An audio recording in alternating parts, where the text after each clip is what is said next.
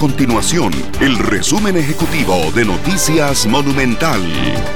Hola, mi nombre es Alejandro Meléndez y estas son las informaciones más importantes del día en Noticias Monumental.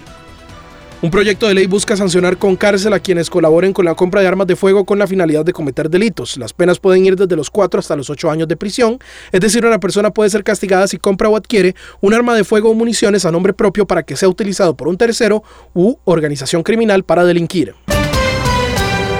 El Sindicato Nacional de Enfermería y el Sindicato de Profesionales en Ciencias Médicas de la Caja Costarricense de Seguro Social califican de improvisación la decisión tomada por la Caja sobre el terreno donde se pretende construir el nuevo hospital de Cartago.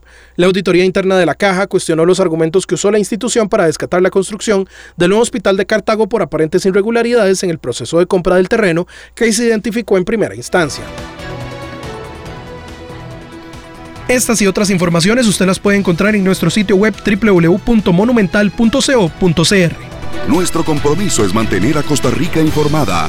Esto fue el resumen ejecutivo de Noticias Monumental.